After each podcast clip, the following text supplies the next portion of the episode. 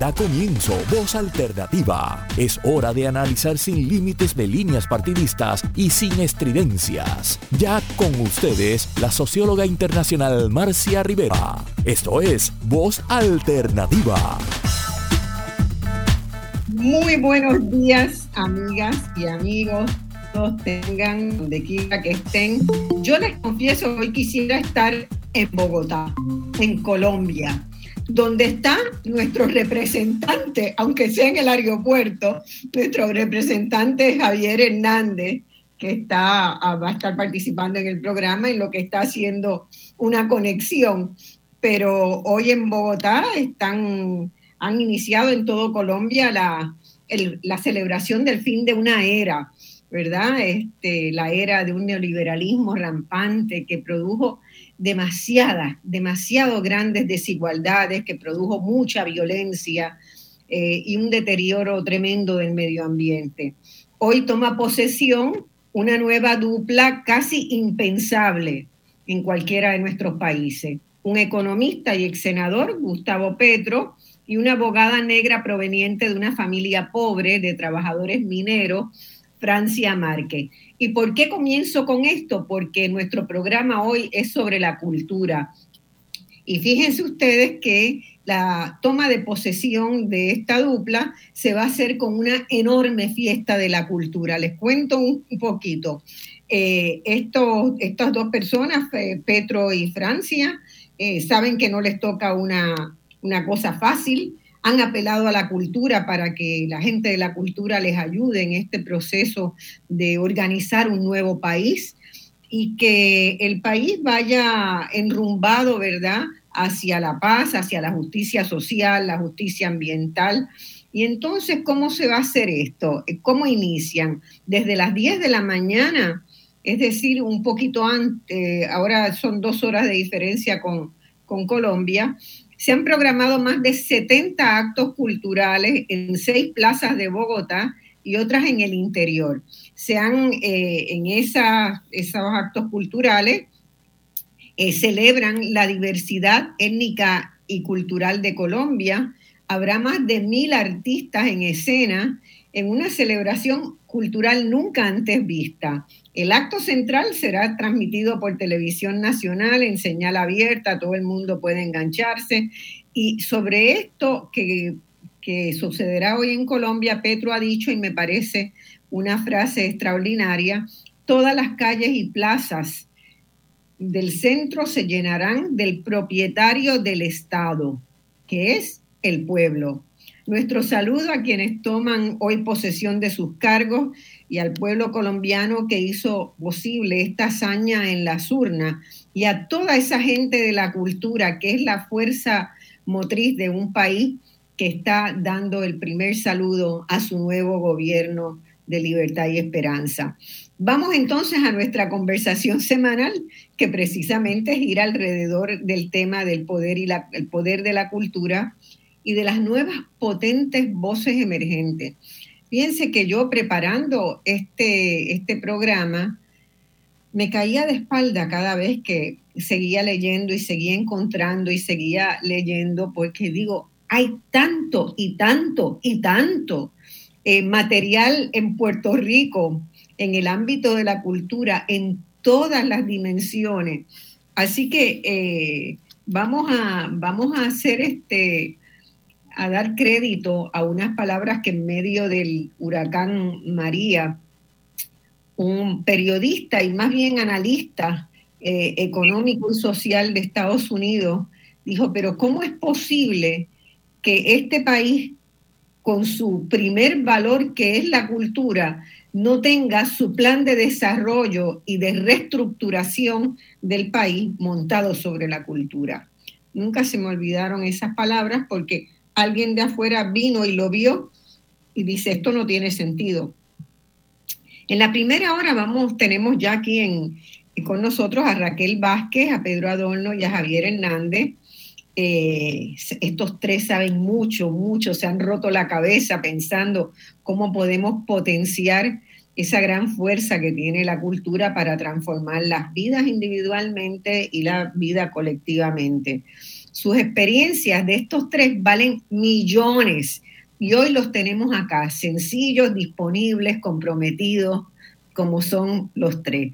Mis saludos extraordinarios a los tres, voy a presentarlos muy rápidamente y ahí este, saludan ellos después a nuestro público. Javier Hernández Acosta es doctor en Derecho Empresarial y Gerencial y tiene también una maestría en, en negocios internacionales, pero su interés primordial es la cultura y las industrias creativas. Hoy es decano de la escuela que creó la Universidad del Sagrado Corazón, una escuela de artes, diseño e industrias creativas. Es autor de los libros Emprendimiento Creativo y La Ruta Emprendedora. Ha sido consultor en políticas culturales e industrias creativas, no solamente en Puerto Rico, sino en múltiples ciudades y organismos internacionales. Fue el principal investigador de la encuesta mundial de valores que varias veces hemos hecho referencia en este programa a esa encuesta porque él hizo la parte de Puerto Rico y fue coautor de la encuesta de innovación en Puerto Rico del 2015. Ha presentado conferencias sobre políticas culturales y economía creativa sobre en 15 países. No sé si hay que añadirle Ecuador a estos 15, ya seguramente van más de 15. y ha publicado múltiples artículos y capítulos en libros y revistas académicas. Él es uno de los que de verdad cree en serio como creo yo también, y me adhiero a todas las investigaciones y lo sigo siempre, eh, es fundador de Inversión Cultural y del Centro de Economía Creativa, entidades sin fines de lucro que promueven las industrias creativas en Puerto Rico. Es un placer que hayas podido hacer este ratito para estar con nosotros. Sabemos que estás esperando otro vuelo y que a lo mejor antes de, del término te tienes que ir, pero estás bienvenido siempre a Voz Alternativa. Javier, un saludo.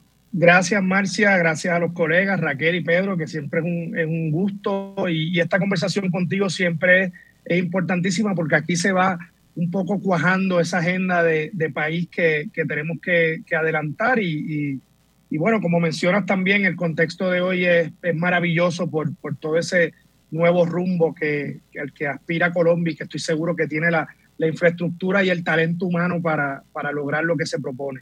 Bien contentos también desde aquí y sintiendo ya esa vibra, esa vibra de ese, de ese cambio en ese hermano país. Bueno, eso me, a mí me parece realmente estupendo y ojalá un día podamos hacer una celebración como esa. Ya yo estaré eh, con un andador por ahí o quién sabe cómo, pero yo como sea a una celebración así no me la pierdo.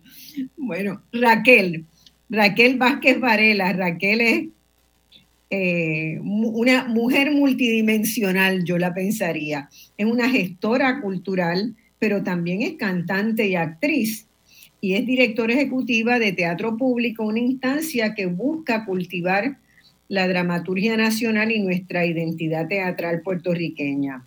Ella, esos hacen una apuesta a la educación continua y ella lo encarna muy bien a través de talleres de formación, charlas magistrales, grupos de discusión y han generado un microcosmo para repensar la industria teatral local fomentando la administración, las condiciones laborales, las alianzas, los espacios de diálogo, velando por la justicia salarial, todo eso que necesitan nuestros actores para eh, que podamos decir que tenemos un sector teatral vigoroso y fuerte. Y talento de sobra tenemos para hacerlo. Raquel es también productora y coordinadora de eventos en la Escuela de Artes y diseño Industrias Creativas de Sagrado, que, dirige de donde es decano eh, Javier. Eh, ella ha sido profesora en la Universidad Ana G. Méndez, en el recinto de Carolina, trabajó en el Bastión, en la Casa Cultural de Ruth Hernández, cuando por primera vez yo oí de Raquel, ya hace algunos, unos cuantos años, fue cuando estaba este, eh, al frente, ¿verdad?, de la coordinación de actividades culturales en la Casa de Cultura Ruth Hernández, donde hizo un trabajo absolutamente formidable. Estuvo en la Cátedra UNESCO apoyando la Cátedra UNESCO de Educación para la Paz. Estudió drama con énfasis en actuación, donde en la UPR, y hizo una maestría en gestión cultural allí mismo, en ese programa tan lindo donde Pedro también ha sido profesor. Viene, ¿de dónde viene? Originalmente de la Escuela Libre de Música de Antonio, Antonio Paoli. Agendemos eso. ¿De dónde vienen? La mayor parte de los que vamos a tener hoy vienen de la escuela pública, de las escuelas públicas especializadas en arte. Esas que los gobiernos dicen que, que para qué sirven, ¿verdad? ¿Cuál ninguna empresa va a querer contratarlo? Ojo con eso. Pedro Adorno. Pedro Adorno, ustedes saben, no tengo que decirlo, que siempre me toca el corazón. Es teatrero, director de cine, percusionista, escultor, dibujante, pintor, educador, fundador y director de Agua Sol y Sereno, que fue creado en el 93. Y del 93 para acá ha desarrollado cada una de esas líneas en una forma absolutamente magistral. Tiene una intensa vida de creación cultural, buscando expresión en muy diversos medios. Es un continuo buscador, ¿verdad?, de cómo expresar su mirada, su visión de mundo en diversos medios creativos. Ha trabajado como artista en numerosas instituciones en Estados Unidos, en Canadá, además de Puerto Rico. Con Bread and Puppet ofreció talleres educativos en Corea del Sur, en Colombia, en Nicaragua, en Costa Rica, en Italia, en Escocia, eh, en México se ha recorrido medio mundo siendo un excelente eh, docente, profesor de, e inspirador y despertador de la creatividad de las personas. Todo acompañado de, y esto no es menos importante, de una extraordinaria capacidad de reflexión sobre lo que hace y sobre los impactos que pueden tener sus trabajos, ¿verdad? Pedro, yo eso lo conozco muy bien, tengo siempre diálogos muy lindos con él y esa, esa, ese objetivo nunca está fuera de, lo que él hace. Él no canta por cantar, él canta pensando en qué cantar y para quiénes cantar y cómo cantar, si es que cantara, que también canta. Eh, yo creo que Pedro, y me atrevo a decirlo aquí, aunque vamos a estar viendo unos artistas formidables en este programa y en otros que seguirán, porque yo tengo que de este programa generar una alianza con, con Javier para que Voz Alternativa sea voz de ese proyecto, ¿verdad?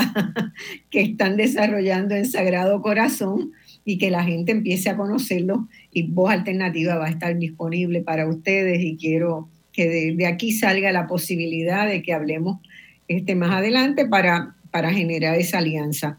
Yo creo que sin temor a equivocarme, que me equivoco muchas veces, pero acá no, Pedro es seguramente el artista más osado y más polivalente de Puerto Rico, el más tiene una plasticidad de, atreverse a explorar distintos medios sin que le entren los pánicos que le entran a muchos. Ah, si no soy perfecto, no puedo salir. Pedro tiene esa humildad para decir, aquí está esto que estoy haciendo, mírenlo, evalúenlo, veamos si gusta o no, veamos si vale la pena hacerlo. Pero es muy osado. Recientemente terminó una exposición muy grande de Agua, Sol y Sereno, ecopoesía, que estuvo en el Museo de las Américas, ahí en Vallaja. Pedro, tú conoces muy bien Voz Alternativa, me conoces muy bien a mí, siempre es un placer tenerte como, hablaste de cosas tan lindas, gracias Marcia, quiero saludar al público de Voz Alternativa, que hacía días que no estaba, pero dejar saber que, primero que Javier, además de toda la labor que ha hecho por nosotros todos estos años en censos, investigación y recaudando posibilidades para que gente nuestra, de eso vamos a estar hablando, tenga salarios, y Raquel, eh, los dos son artistas, ¿verdad? Eh, Javier es un maestro de música y un percusionista extraordinario y Raquel es tremenda actriz y músico y compositora también. Entonces, yo pienso la oportunidad que yo he tenido y fue por una decisión, encontrarme con gente como tú bien temprano. Yo pensaba que yo iba a hacer una labor más parecida a la que hace Javier hoy día, ¿verdad? Donde su labor artística, pero se ha convertido en un pensador y en un facilitador de condiciones extraordinarias. Y tuve la dicha un poco por cabeciduro de decir, ¿sabes qué? Voy a dedicarle solamente a la creación, pero hoy me siento honrado que la generosidad de ellos dos, estoy hablando de estas dos invitados de hoy, Javier y Raquel, han sabido mantener su creación artística, pero a la vez sabemos el costo personal que tiene dedicarle el tiempo a crear condiciones de producción, de pensamiento, de metodología y condiciones para muchas otras y otros que no son ellos como artistas. Y eso es una generosidad. Hay que mirar esto porque cada uno en their own career, Javier podría estar tocando ahora mismo con, con David Sánchez o con Miguel Zenón, no tengo ninguna duda, y Raquel pudiera estar haciendo un musical fuera de Puerto Rico o siendo una carrera, ella estando al lado de Israel Lugo haciendo cabaret, y ha optado por seguir siendo artista, pero pensando en otras y otros. Y eso lo digo desde la profunda generosidad que ha tenido Guaso y Sereno, pero es importante que el público que nos está oyendo sepa que estas compañeras y compañeros también han arriesgado de su carrera artística para que otras y otros puedan comer de esto. Entonces, bueno, yo, yo empatizo mucho con eso, ¿verdad? Porque también en mi vida, creo que la mayor parte de mi vida la he dedicado a sentar condiciones para que otros hagan, ¿verdad? Creando y dirigiendo centros, creando plataformas y ayudando a que otros investigadores puedan hacer y a que florezcan las ciencias sociales en Puerto Rico y en la región, ¿verdad?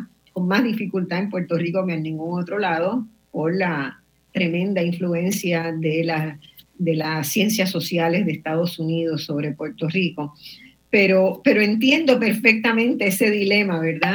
Eh, escribes un libro, haces una investigación tú o te dedicas a que otros también hagan investigación. Y, eso es muy lindo y es muy lindo que lo hayas traído, Pedro, porque ciertamente es este, sobre, la base sobre la cual puede realmente desarrollarse con unos cuantos líderes como ustedes, pues puede haber una realmente la creación de un poder de la cultura en el país. Dicen que la prensa es el cuarto poder, ¿verdad? Yo creo que la cultura le gana de lejos a la prensa y quizás no se ha dado cuenta todavía del, poder que tenemos de convocar gente, de pensar, de reflexionar. Bueno, yo tengo una serie de preguntas para ustedes, que voy a empezar a, ahora me, paso al, al, lado de preguntona. Este, el contexto en el cual se desarrolla una carrera artística en cualquier campo ha cambiado muchísimo en las últimas décadas. Tomemos, por ejemplo, la expansión de la Internet, de los portales web, de las redes sociales.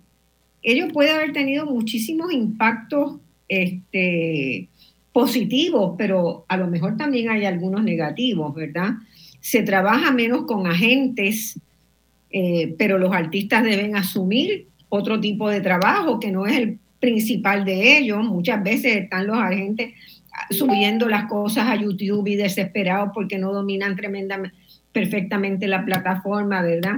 Hay, hay muchos desafíos. Eh, los tiempos se han acortado para uno salir al aire, para uno salir, darse a conocer a través de las redes y eso pone una presión adicional sobre, sobre el creativo, ¿verdad? Que a veces dice, bueno, esto no está listo, yo no quisiera soltarlo todavía. Y los amigos le dicen, no, pero tienes que soltarlo ya porque va a venir otro que te lo va a comer, te comen las, ¿cómo que dicen? Te comen los, te comen los chicles. Este, así que ahí hay, ahí hay algo que a mí me gustaría, ¿verdad? Sobre el cual reflexionáramos, porque también eh, se pueden generar también este, desigualdades en capacidades. Puede haber una brecha digital entre quienes pueden, entre quienes manejan muy bien las TICs y quienes no. Yo no sé si eso alguien lo ha estudiado, lo ha explorado, pero a mí se me hace justamente también por ser alguien que a, que a veces me encuentro con, eh, yo soy súper tecnológica, pero la tecnología va mucho más rápido de lo que yo puedo porque yo quiero escribir, ¿verdad? Pero, eh, pero a la vez este, subir y compartir lo que uno escribe, pues tiene una velocidad extraordinaria. Eh, y en el caso de la música también, en el caso de los, de los anuncios, ¿verdad? Si vas a montar una obra teatral, pues es muy importante sacar esos anuncios temprano y rápido. Ahí hay una tensión que yo no sé si ustedes la, han vivido, si la si la ven en otros, pero creo que eh, empezando por el contexto de la tecnología, ¿verdad? Porque hay otros cambios que después quiero ver con ustedes, pero ese cambio en particular. Javier.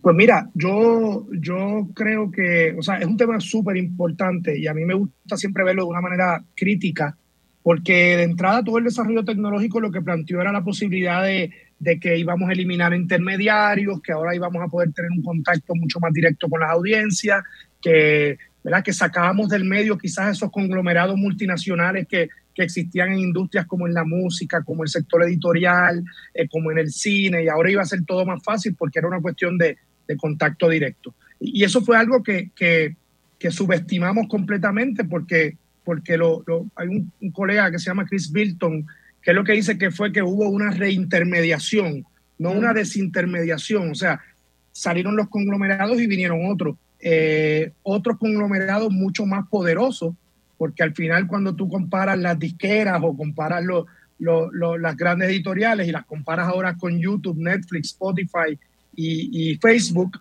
pues son andamiajes muchísimo más poderosos, que dependen mucho de la automatización de algoritmos y demás.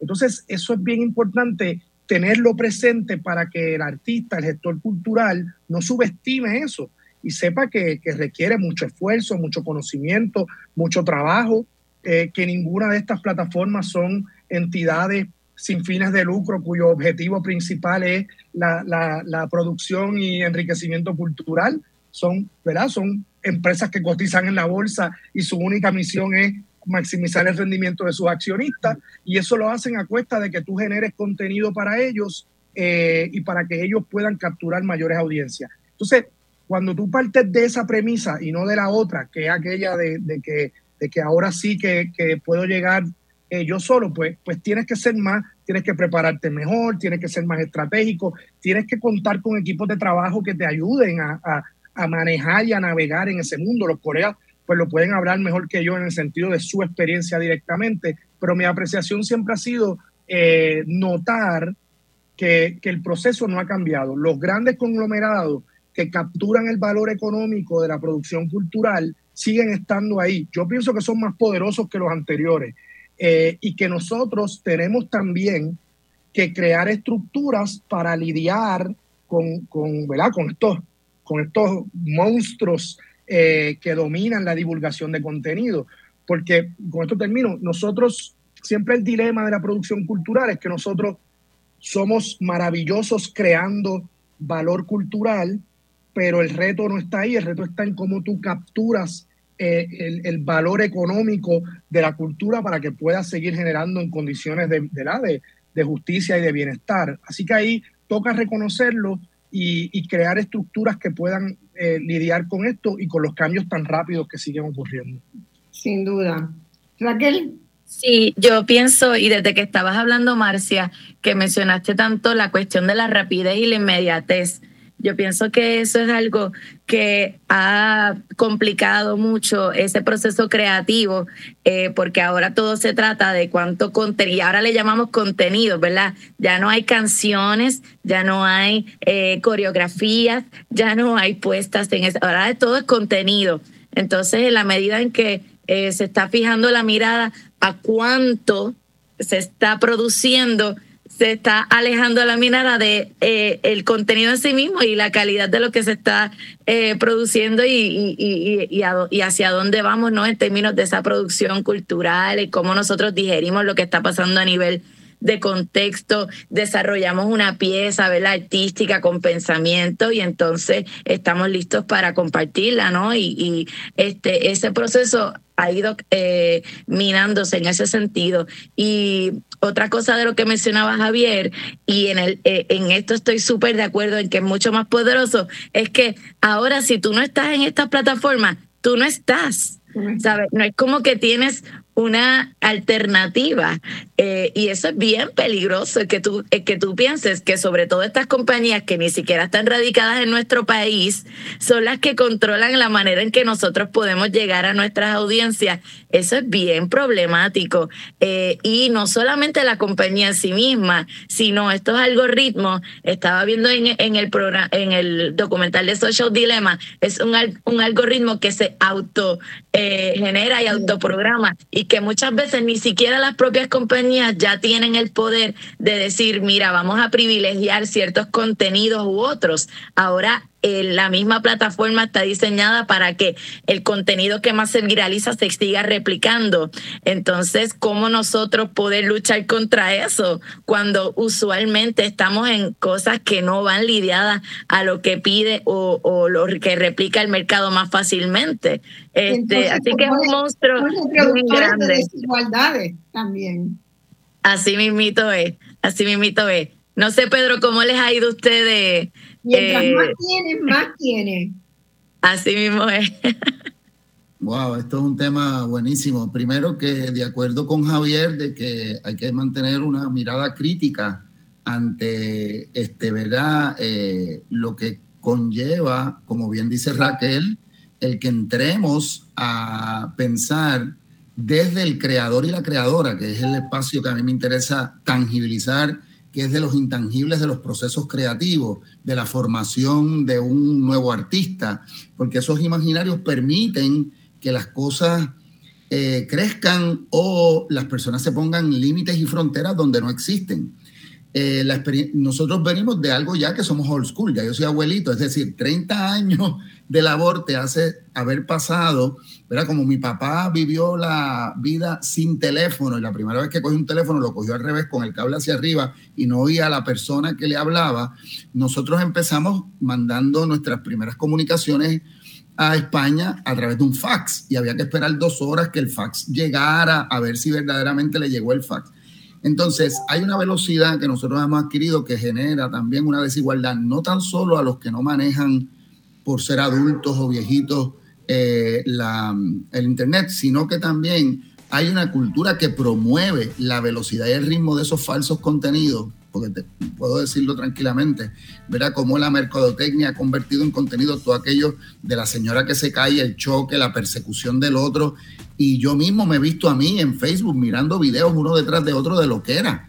Yo, o sea, imagínate, y estoy pendiente de mis contenidos, imagínate eh, las amigas de, y los amigues de, de, Cecilia a los 20 años están conectados y Cecilia ahorita me comentaba, mira papi, yo estaba dándole un follow a toda esta gente que hace diferentes tipos de baile y me di cuenta que todas esas muchachas pasaron a ser stripper. Así que tengo un follow de cientos de mujeres en Puerto Rico que ahora lo que son strippers porque empezaron bailando con el tubo, empezaron haciendo cosas de belly dancing y ahora el trabajo que tienen es este otro y eso me sorprendió. Lo que, a lo que iba de la experiencia de Agua Sol y Sereno es que nosotros hemos estado en los últimos tres años haciendo una mirada de qué pasó con nosotros en 30 años. María Quintero ha estado escribiendo un libro, estamos haciendo un documental y esto tiene que ver con el esfuerzo que ha estado haciendo, por un lado, este, eh, todo el trabajo de inversión cultural ¿verdad? Eh, y, del censo, más de 20 mil personas diciendo y explicando cómo esa información se recauda, que es el trabajo de Javier Hernández. Nosotros hemos sido beneficiarios de toda eh, la labor de maniobra para salarios y estos elementos económicos, pero lo que estoy diciendo es que tanto teatro público, también en la labor de Raquel, como lo virtual nos cambió la vida. Ha habido mucho más diálogos entre nosotros. La pandemia trajo la posibilidad de escucharnos. Por lo general íbamos a ver nuestros espectáculos, pero no pensábamos y reflexionábamos sobre ellos. Y la virtualidad nos ha dado la oportunidad de reflexionar, mirar y asumir críticamente, aunque sea a través de la ventana este, virtual, escuchar, mira, eh, ¿cómo fue que tú lo hiciste? Partir de la pregunta, no del juicio, me gustó, no me gustó, que eso es una simplificación, sino un pensamiento crítico que cómo lo hiciste, cuánto te costó, cuáles fueron las dificultades y aprender de la experiencia. Así que ha habido una documentación ahí que creo que es un valor añadido en la, en la situación de las redes. En el caso de Agua Sol y Sereno, nosotros, la fiesta de San Sebastián virtual tuvo 27 mil viewers. En la vida nosotros habíamos pensado ¿verdad? Que una cosa es tener 15, 30, 15, 30 mil personas en la San Sebastián viendo la comparsa y otra cosa es poder eh, contabilizar, ¿verdad? La cantidad de gente que vio una comparsa. Ahora, ¿cómo incide la monetización, la lógica de la monetización que es llamada en los mercados de YouTube y Facebook, en la cabeza de un nuevo creador? ¿Cómo esto le cambia los contenidos para desear o envidiar lo que está viviendo el fenómeno puertorriqueño, que todos sabemos de qué estoy hablando? Este, ¿verdad? Un poco, ¿por qué tú como baloncelista de, de tu barrio y como entrenador de baloncesto y educador físico en un barrio vas a estar envidiando lo que hace el dinero que hace Michael Jordan? Eso tiene unos mercados totalmente fuera de proporción, genera una desigualdad. Para que haya un Michael Jordan hay miles de extraordinarios afroamericanos, baloncelistas que se quedaron en su casa desempleados en condiciones del gueto. Entonces, eh, poder aplicarle esos elementos que ya habíamos vivido con el deporte a la desigualdad que generan estos nuevos, estas nuevas plataformas. Y también en el caso nuestro de Agua Soy Sereno, nosotros hemos vivido la experiencia de actrices, actores, que entonces eh, ahora, para orgullo nuestro, estamos bien contentos, tienen películas en Netflix están participando de esas experiencias. O sea, que uno se alegra que entremos en eso, pero ¿cómo hacemos ese pensamiento del inicio de Agua Sol y Sereno? Que la autonomía de la gente está en su creación y en un contacto directo con sus públicos, incluyendo la virtualidad. El poder de la cultura en Puerto Rico y en otros lugares. Eh, yo me quedé con una, con una pregunta que me quedó dando vuelta, ¿verdad? en esta discusión de, yo, percibo que lo que la, ciudadanía ha empezado a hacer una serie de iniciativas que normalmente serían los gobiernos quienes las harían, de juntar creadores, de crear ¿verdad? proyectos este, grandes, importantes. Y yo no estoy segura si eso vino antes que o después de que aparecieran recursos financieros para hacerlo.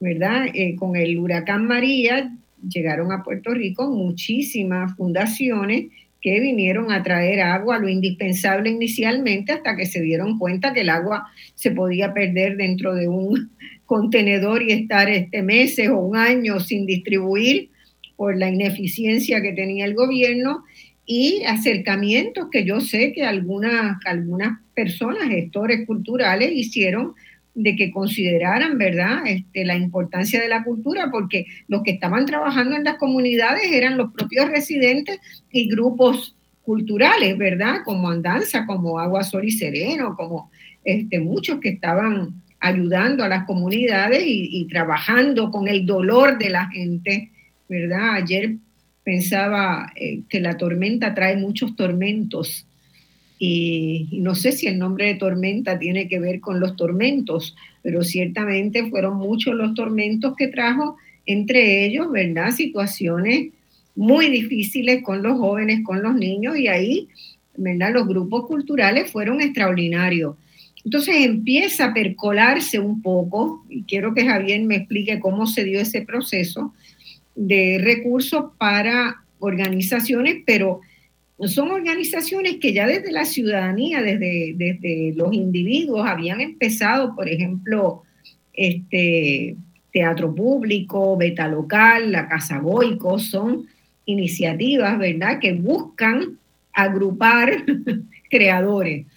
Eh, Javier, ¿vino antes el huevo o la gallina? Mira, yo, yo creo que... que o ambos a la vez, se retroalimentaron sí, yo creo que todo el escenario, desde mi apreciación, todo el escenario de, emergencia, ¿verdad? De, del huracán, de los terremotos, de la pandemia, eh, trajeron a la atención algo que por, razones que no tienen justificación, eh, eh, éramos invisibles a ese ecosistema, por ejemplo, filantrópico de los Estados Unidos. Y, ellos lo han reconocido. Éramos invisibles, ellos descubrieron que, que estábamos aquí. Eh, eh, mucho después. Y, lo que fue interesante es que ninguna trajo soluciones. Eh, todas se dieron cuenta, mi apreciación, que las soluciones ya estaban aquí y se estaban generando aquí. Que con más recursos su impacto puede ser mayor, pero, pero, pero el trabajo aquí ya se estaba haciendo. Y, y tú destacas algo cuando mencionas los ejemplos que dices que, que si algo yo he visto un cambio trascendental en la gestión cultural en Puerto Rico, es que lo, lo, eh, hay muchos proyectos que ya dejan de pensar en un proyecto individual y son como motores de un ecosistema completo. O sea, teatro público es, es, un, es el mejor ejemplo de eso. Eh, que, que yo, el ecosistema de la producción teatral, ¿qué necesita el ecosistema de producción teatral? Yo lo genero. Eh, entonces, eh, Beta Local, Agua Sol y Sereno, que, que, que, tiene la trayectoria inmensa que le permite cobijar desarrollo de nuevo talento, eh, innovación en la producción artística, interconexiones con otras, con otras vertientes. Entonces, los proyectos o, las soluciones ya estaban.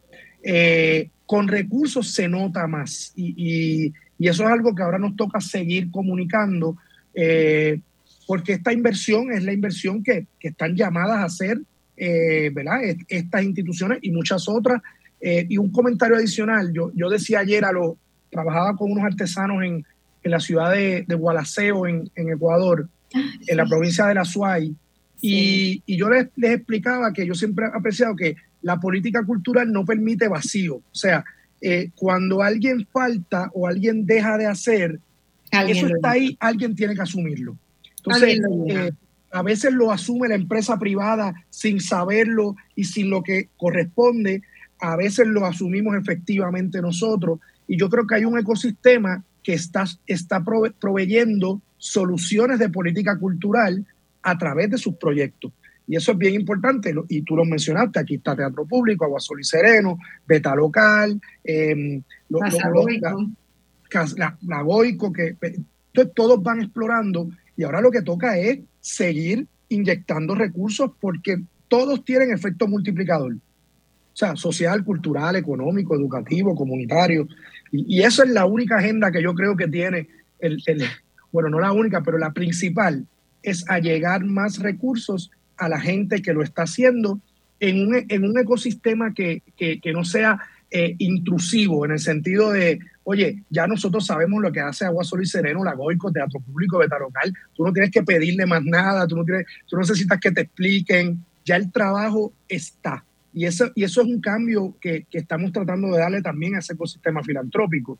Eh, así que por ahí van un poco mis, y, mis ideas. Y la, la, la, otra cosa que me llamaba la atención, que este, eh, la dificultad de generar filantropía en Puerto Rico, ¿verdad? En Puerto Rico, cuando uno mira los datos, yo miro, hablo como socióloga y economista que soy, ¿verdad? Pero cuando miro los datos de desigualdad en Puerto Rico, en Puerto Rico hay un sector de la población, un sector a lo mejor no es demasiado grande, pero es el 1, el 2%, 3% de la población del país que perfectamente podrían estar donando eh, mucho más de lo que hacen. Algunos hacen, eh, muy poquitas las, las fundaciones puertorriqueñas, ¿verdad? Que hay, pero cuando ves los datos de, ganancias netas del año de algunos bancos, por ejemplo, en comparación con lo que donan actividad este, no lucrativa, actividades de, de, salud, de educación, que donan mucho más a salud y educación que a cultura, pues vemos que cultura está muy, eh, muy poco subvencionada por nuestra, nuestra élite económica. Muy poco. Y hay que hacer trabajo fuerte ahí, Pedro. Sí, bueno, es que quiero un poco picar adelante eh, eh, usando el nombre de una de nuestras películas puertorriqueñas. Este, y es el hecho de que la experiencia de Agua Sol y Sereno inicialmente fue que nos íbamos a negar al financiamiento externo, que nosotros no tuviéramos la relación directa con quién está poniendo ese dinero. Es decir, que las fundaciones no era nuestra primera prioridad. Sí, sí tomamos dinero del National Endowment de the Arts en un momento o de la Fundación del Banco Popular, pero esa no era, no, no era nuestra prioridad. Nuestra prioridad era poder eh, crear una relación de sustentabilidad con las comunidades que a su vez estaban eh, financiadas por esas mismas fundaciones, pero bajo los programas de ellos y en relación, Taller Salud, Casa Pueblo, ¿verdad? Organizaciones que estaban recibiendo de diferentes financiamientos, algunos de ellos, pero nosotros no lo pedíamos directo porque queríamos tener la autonomía y la independencia, que en ese momento no la había, de que, de que no evaluaran lo que íbamos a hacer creativamente, pedagógicamente y cultural, sino que fuera la organización que nos acogía la que asumía la responsabilidad de la negociación con quienes le dieron el dinero. Así que hacíamos el 70% venía de la venta de proyectos a municipios, de proyectos específicos, ¿verdad? De conciertos como el que estamos haciendo con Cultura Profética para la semana que viene o en la Ópera Carmen como hicimos hace un mes y medio. Entonces, ese tipo de proyectos era lo que generaba. A raíz del huracán María, eh, nos abrimos a esta nueva posibilidad porque vimos que había una mayor flexibilidad, es decir, la filantropía en Puerto Rico estaba no viendo al aspecto cultural con un contenido crítico y político como una amenaza, preferían en momentos darle dinero a organizaciones de caridad, ¿verdad? De tutorías, de elementos mucho menos de política pública, pero darle dinero a una pieza de teatro que habla temas profundos eh, como Blanco Temblor de Carola García y que a su vez tiene un elemento de concientización política, social, del contenido de lo que está viviendo el país con nuestros propios espejuelos, no es una mirada externa, sino una mirada propia, pues eso eh, no creo que es una casualidad. Creo que se tuvieron que abrir estas organizaciones no porque fuéramos invisibles o estuviéramos bajo el radar, sino porque en realidad había una decisión no dicha, ¿verdad? esto lo, lo digo con mucho respeto a las fundaciones que nos apoyan, de que eh, la prioridad no era eh, esos artistas eh, mucho más emancipadores y contestatarios. ¿Y por qué digo esto? porque lo que ocurre es que hay momentos que una labor que tú haces para el desarrollo de los derechos de la mujer en un proyecto como Taller Salud, y al otro día trabajas con un grupo de pacientes HIV eh, con eh, eh, iniciativa ciudadana y, puedes hacer diferentes proyectos en el país, pero a la vez eso nos tira a la calle como grupo de teatro a defender los derechos ambientales, a indignarnos frente a la privatización desmedida de las escuelas públicas, los cierros de ellas. Eso significa que ese artista y esa comunidad artística y esos creadores tienen una autonomía para poder plantear.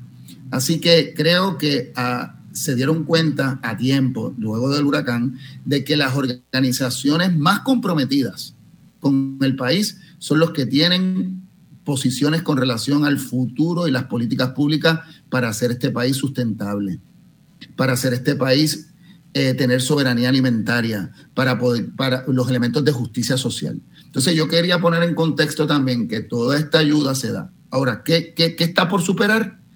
En los proyectos que estamos haciendo, que la gente no empiece a reorganizarse en función de que llegó un pote económico y entonces eso los llama a unirse nos juntamos porque nos están dando el dinero de, eh, por ejemplo, el, mejor ejemplo de nosotros es el Fondo Flamboyant para las Artes, que sin eso nosotros no hubiésemos podido sobrevivir huracanes, terremotos y la pandemia, porque fue un apoyo de tres años que termina en el caso de Agua Sol y Sereno ahora, gracias a la gestión del Inmanuel, que ningún artista internacional con, del nivel del Inmanuel había hecho una inversión de 15 millones de dólares en dinero directo para los artistas.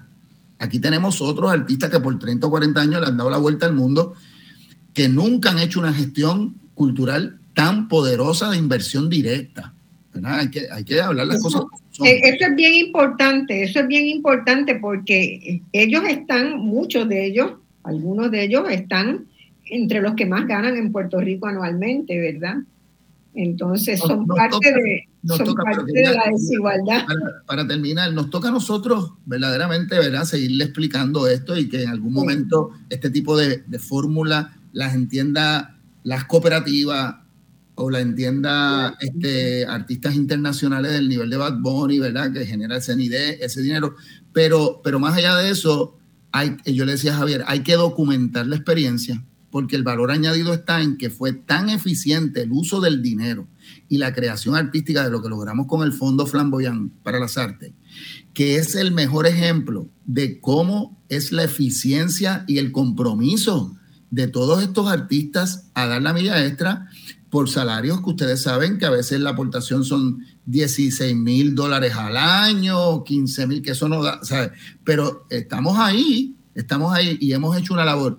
El poder hacer un buen análisis, un buen documental, un buen estudio del uso económico, del nivel de productividad y el impacto a, una, a, a, un a nivel masivo del país de de calidad artística, educativa y cultural, va a dar la posibilidad de vender esta idea a otros sectores. Yo, yo quiero, quiero los comentarios de Raquel porque después quiero discutir una posible sugerencia con, con Javier. Eh, Raquel. Sí, yo lo que quisiera añadir, y gracias Pedro y Javier, porque yo creo que han resumido muy bien eh, eh, todo lo que ha sido este panorama de eh, años recientes, pero también reconociendo que han habido unos cambios a nivel de cómo se comporta eh, la filantropía. Pero quiero añadir que no podemos permitir, y yo, y yo creo que es bueno que Pedro lo haya traído aquí, que los donantes definan cuál va a ser la apuesta cultural, eh, ¿verdad? O las cosas que sí llegan a presentarse en el país. Este, eso es bien peligroso. Y yo creo que ese cuidado que ha tenido Agua Sol y Sereno, ¿verdad? De comprometerse con ciertas narrativas y ciertas, ¿verdad? Cosas es bien importante y espero que, que podamos, eh, más organizaciones, pues mantenerlo también, porque no, eh, la cultura es cultura. A mí nadie me va a tener eh, que decir lo que yo tengo que presentar para financiar mi proyecto. Y entonces, en tanto y en cuanto podamos asumirlo de esta manera, bien este directo, ¿verdad? Y bien comprometidos con lo que nosotros somos, lo vamos a poder seguir eh, transformando. Pero alineado a eso, tiene que haber una mayor eh, intervención de políticas culturales. Si realmente nosotros queremos fomentar que la filantropía llegue a la cultura o que la cultura sea motor de desarrollo económico para el país, como se resuelve esto es con políticas culturales, ¿sabes? No pare más tiene que haber legislación al respecto. Tenemos, están las fórmulas allá afuera. Hay ejemplos. Javier pudiera citar montones de ejemplos bien concretos de cómo podemos hacer que la cultura sea el centro del desarrollo del país, pero ahí tiene que haber voluntad. Y lamentablemente lo que yo veo que ha sido la usanza de los gobiernos de Puerto Rico es que nos se están fijando en el corto plazo. ¿Qué me genera rendimiento económico en el corto plazo? Y también no visualizando cuál es ese capital social y capital cultural que al fin y al cabo es lo que va a ayudar a que podamos tener el Puerto Rico que merecemos, ¿verdad? Y que podamos caminar hacia adelante. Eh, nada, sigo por ahí porque es que este, este, esto, este tema a mí me, apasiona. Bueno, yo, yo una cosa que estoy observando, ¿verdad? Es que hay, hay mucha acción, hay muchos actores ahora, ¿verdad? Yo creo que eh, las fundaciones americanas nunca nos miraron como posibles sujetos, porque Puerto Rico, pues qué sé yo, era bomba y plena en un show cuando venían al Hilton. No se imaginaban que había más que eso, ¿verdad? No, no conocían. Y entonces, bueno, pues no, si no conocían, pues no, no actuaban. Cuando empezaron a conocer, cuando vinieron y cuando vieron lo que se estaba haciendo, entonces dijeron, ah, ah esto merece. Ahora, yo, en Puerto Rico se desperdicia mucho dinero en términos de los programas gubernamentales porque no hay políticas, no hay políticas, entonces la cultura sale de lo que sobró aquí, de lo que sobró allá. Pero nosotros podríamos en este momento pensar eh, en cómo estructurar un fideicomiso, un fondo, un fondo de largo plazo para la actividad cultural en el país ¿verdad? Al cual donen parte de los fondos de, los, de los legisladores del, barril y los barrilitos vayan ahí. Este, que vayan eh, fundaciones que pueden hacer grandes donativos y otras que pueden hacer pequeños donativos, pero que ese fondo esté dirigido y con una política de cómo se distribuye y con reglamentación de cómo se distribuye generada localmente, ¿verdad? Con las prioridades consensuadas y, todo eso. Y yo pienso que no, no sería difícil empezar un fondo en Puerto Rico con 40 o 50 millones de dólares que se recojan relativamente rápido. Si uno apela, ¿verdad? y, si, se, si el sector se sigue organizando como está haciendo, eh, eh, está haciéndolo espontáneamente, digamos, por la propia necesidad, se va organizando el sector, pues que haya también, eh, maneje su propio presupuesto, ¿verdad? Que maneje un presupuesto que pueda, que pueda ser importante y que, que quien no done a ese, a ese fondo se sienta bien mal, se sienta bien mezquino con el país, que sea una cosa de, de orgullo tener ese, ese fondo. Podemos, discutir esa idea después, pero... No, no, pero es importante esto, Marcia, porque ha cambiado, lo más importante para mí que ha cambiado ahora es la relación entre nosotras y nosotros. Creo que hay una confianza. Eso que siempre se habla corporativamente del trustis hacia otros o ganarte esa confianza, la primera confianza es de autoestima como artistas y como pueblo, de confiar entre nosotras y nosotras y nosotros. Lo que no existe en el sector gubernamental. Vital, que no estaba ocurriendo en el sector artístico y ahora mismo hay un ecosistema eh, que, que, no, que, que el nivel de vibración de los afectos y el respeto, combinando todo el elemento económico y organizativo, ¿verdad? Para el mundo de la sustentabilidad de los negocios, pero a la vez sin descuidar el aspecto de los afectos, ¿verdad? Como esa relación que nosotros tenemos con la Boico y con tantas organizaciones. De respeto y cariño. Exactamente. Eh, así que estamos en un momento importante. Y por último decir que esa gestión que Javier ha estado hablando de esto por mucho tiempo, ¿verdad? Esa necesidad de ese, de ese fedicomiso o varios fedicomisos, porque aquí, aquí puede haber posibilidades para muchos, eh, tiene que empezar por empresarios puertorriqueños y las cooperativas. Yo creo que eh, el, eh, ninguno de nosotros, sinceramente yo, que tengo amigos cercanos a esos tres conciertos que se dieron en estos días, eh, Javier y yo no hemos hablado de sentarnos con esta gente. Mira, vamos a sentarnos con Benito. ¿Quién es el que le va a dar, el, quién va a poner los próximos 15 o 20 millones para que continúe el fondo flamboyán? ¿Verdad? Y, y esa conversación de sentarse de tú a tú con esos gestores económicos que están en otro lugar y que, y que en última instancia uno intuye que lo que hacemos es muy diferente, pero que hay un respeto de lo que nosotros hacemos. Es decir, eh, eh, eso que da la vuelta al mundo con estribillos y canciones y, y, los paris gigantescos, eh, se siente en el fondo que por primera vez no es lo que vivimos en los 90 cuando empezamos a Gozo y Sereno, que los Chayán de la vida no le interesaba para nada lo que hacía Gozo y Sereno. A lo mejor le interesa ahora, Eso, exacto, a lo mejor le interesa ahora. escuchando te queremos mucho, nos interesa.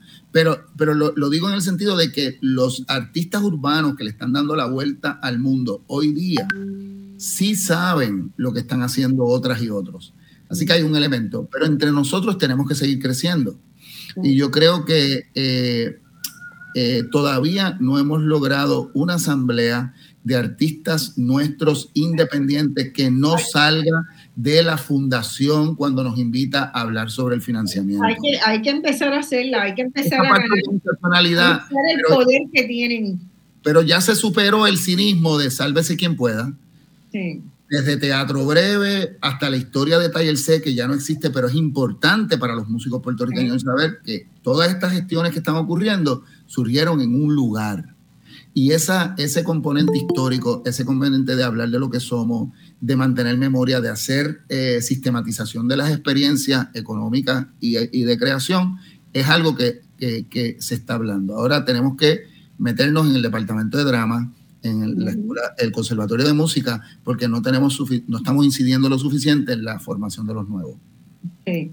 Eh, eh, yo, yo, quería comentar brevemente, yo estoy de acuerdo contigo en que nosotros estamos listos para ese fondo. Eh, cuando la Comisión de Desarrollo Cultural se propuso y se diseñó, no hay que inventar la rueda, eh, yo, eh, las cantidades no son absurdas, o sea, el Fondo Flamboyán levantó 12 millones de un evento, el Centro de Economía Creativa acaba de levantar 8 millones por un proyecto de salario, o sea, ahí tenemos 20 millones que en este en contexto actual había que ponerlos en la calle rápido.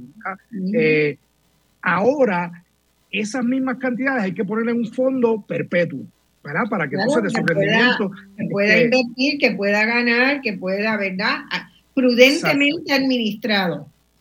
Sí, y, pero cuando, volviendo al tema de las políticas públicas y a las cosas que se pueden hacer y a lo que comentabas de la filantropía, quería mencionar tres ejemplos que están muy cercanos, porque la semana pasada estaba en, en Medellín, ahora estaba en Ecuador. Mira, Colombia tiene las cajas de compensación. O sea, las cajas de compensación son un modelo muy bonito, atado al andamiaje de seguridad social, que se benefician del 4% de, de retención de todos los salarios y, por ejemplo, estaba con una colega del Power, que es una eh, entidad que promueve la economía creativa de Medellín y se financia de las cajas de compensación.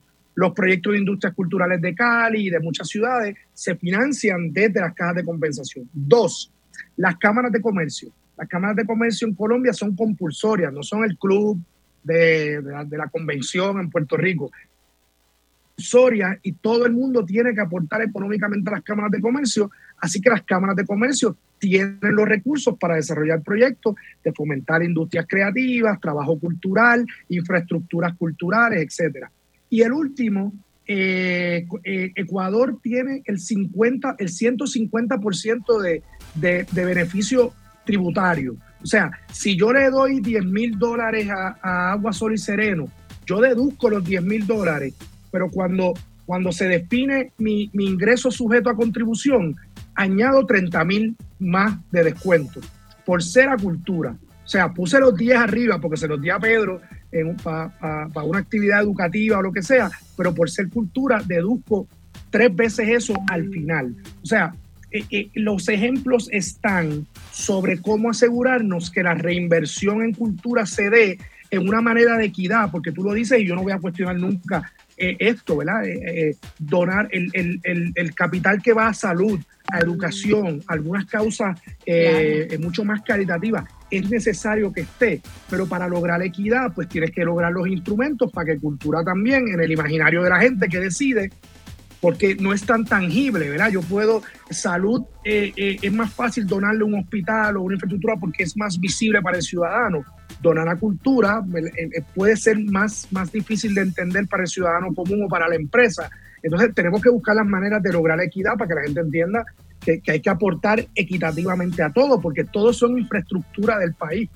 Y probablemente el trabajo en cultura eh, va a tener un mayor impacto sobre la reducción de las desigualdades en el país que eh, eh, donar en la forma tradicional como se hace como hacen las grandes empresas hoy, ¿verdad? Entonces yo creo que ese es un tema por ahí que hay que tomarlo, que es un buen momento para tomarlo, que parece haber un gran resurgir. Eh, además, ha habido eh, gente, ¿verdad? Eh, como Lin Manuel, puertorriqueños de, esta orilla y de la otra orilla que están haciendo cosas realmente maravillosas y tocando internacionalmente muy importante. Entonces hay una visibilización de eso y hay que, y hay que asegurar que pueda, que pueda este, desarrollarse aún más. Eh, me parece que hay que lograr un problema que, que, yo, con el que yo me encuentro es que cuando miro a la sociedad puertorriqueña, ¿verdad? Es que yo veo que la sociedad puertorriqueña, teniendo una pirámide de edad muy sesgada hacia la gente mayor, de mayor edad, eh, la actividad cultural más masiva es la de los jóvenes, ¿verdad? No veo esa masividad en ninguna actividad cultural hoy y no es porque solo los jóvenes están haciendo actividad cultural. Hay actividad cultural, para, hay una oferta cultural muy diversa en Puerto Rico y muy rica para todas las edades, pero de alguna manera yo no logro entender muy bien por qué el consumo cultural, siendo que los mayores tienen acceso probablemente a más recursos, este, y no, y no están, será el miedo, la, a veces la gente me dice, no, es que yo por la criminalidad no me voy a montar en, en el carro y salir al teatro por la noche, entonces porque me pueden asaltar, hay, hay como, también hay que romper ¿verdad? Para un poco igualar la oferta y la demanda cultural, porque oferta cultural hoy tenemos eh, miramos las carteleras, miramos las revistas que, salen, ¿verdad? De actividad cultural y Puerto Rico tiene, es una joya en la oferta cultural que hay. ¿Qué hacemos con eso? Se nos ha acabado el tiempo, si se pueden quedar un ratito más, ya tenemos a Frances Gallardo aquí, que ha entrado este, para, para la segunda parte, así que quedan invitados los que puedan a quedarse, a quedarse un poco más. No sé cuándo es tu avión, que no lo pierda. Ya casi, como en media hora, ya debo ah, estar haciendo fila. Vamos a, vamos a liberar a Javier y, y repito, Javier. Este... Yo, yo, creo que yo me voy también, pero agradecida por la oportunidad y, y, pues siempre estos programas son un espacio importantísimo, así que gracias por brindarnos este espacio en un medio masivo como lo es Radio Isla. Gracias. Raquel, sabes que eres de la casa. Sí. Ustedes de la casa pero vamos a sacar adelante el país como sea. Seguimos. Gracias por su participación. Pedrito, ¿te despides o te quedas? A mí me encanta esto, yo me quedo. El, este, Porque tenemos que ir a una pausa ahora. ya pausa, un abrazo, buen viaje. Vamos a la pausa y volvemos.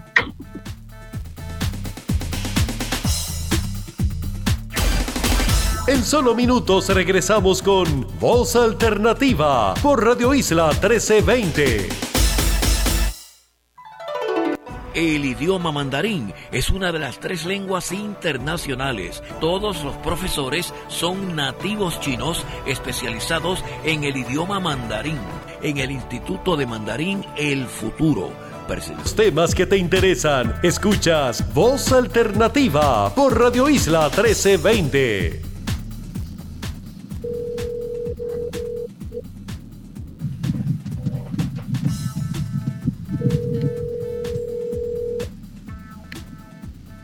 Adelante, Marcia.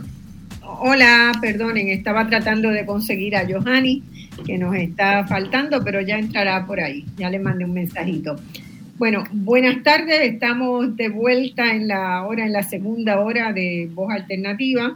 Acá se nos quedó uno, es que él no puede resistir la No, quería, para que puedas atender a los nuevos invitados, quería como que hacer un resumen de algo bien importante que, que, este, que Voz este, Alternativa estaba haciendo, ¿verdad? Creo que Marcia eh, ha sido bien importante esta primera, esta primera parte porque pone en contexto que la realidad puertorriqueña cultural ha cambiado, ha cambiado el país entero después del huracán. Creo que ha sido un momento de reconocimiento y reflexión, pero sobre todo la autoestima del valor y el valor añadido que tiene toda la producción en todos los ámbitos eh, de Puerto Rico. Fíjate qué interesante, en el momento de mayor precariedad, que un abuso contra la Universidad de Puerto Rico, de las políticas públicas más débiles en sentido cultural, eh, de dinero que ya no están en esas fiestas patronales y eventos para artesanos se ha cortado todo eso, pero es el momento donde más, mayor estima el país ha tenido por lo propio. Así que nada, quería reconocer que esta primera parte que hablamos con Raquel y Javier me hace pensar que ese elemento de autoestima como país, como nación, sigue siendo un elemento intangible vital para la creación y la creatividad y la imaginación de las puertorriqueñas y los puertorriqueños que por lo general se piensa como algo exógeno, como algo que no es tan importante, y en realidad ser felices y la calidad de vida entre nosotras y nosotros es vital. Y eso se hace con ambientes culturales de intercambio y compartir que el huracán nos esforzó a una mirada solidaria y que eso queda. Hay, hay mucha gente que entramos en el corre y corre a lo mejor se nos olvidó toda esa unidad y toda esa belleza, pero de ahí surgieron los proyectos más importantes que están ahora mismo en la convivencia e incluso la capacidad de indignación que habíamos sentido que la habíamos perdido y del verano del 19 para acá, tanto gestores culturales, ambientales, comunitarios, feministas, estamos trabajando para eh, mantener esa dignidad como pueblo. Y creo que esa voz está ahí, está en los conciertos, está en los eventos culturales y está en cada salón de clase que una maestra de arte, música eh, trabaja con sus estudiantes. Así que nada, que quería darte las gracias. Ya yo me puedo quedar un ratito más, pero, pero invita a, tus nuevas invitadas, que es bien importante esta segunda parte. Es, fantástico, es que tengo a dos buenísimas y claro, Johanny siempre tiene montones de cosas, pero sí está confirmada, me dijo esta mañana que vendría, que estaría a punto. Voy a ir presentando a Frances Gallardo, ¿verdad? Porque Frances también es una persona que yo no conocía, eh, fue Marella la que me hizo referencia a su trabajo y enseguida la, la busqué y me encantó su trabajo. Eh, tienes que conocer el trabajo, ustedes se tienen que conocer, Pedro y France. France es una gran pintora, pero gran, gran, de, de las grandes, grandes. Entonces, este, pues yo no, no la conocía como no he conocido a mucha de la generación ahí en, los estudios que he hecho en el transcurso de las pasadas dos semanas preparando este programa, pues me he encontrado con gente extraordinaria en este país, verdaderamente extraordinaria. Bueno, Frances Gallardo eh, obtuvo una maestría en Studio Art de la Universidad de Cornell y un bachillerato de dibujo en, en, humanidades en la Universidad de Puerto Rico, producto de la Universidad de Puerto Rico.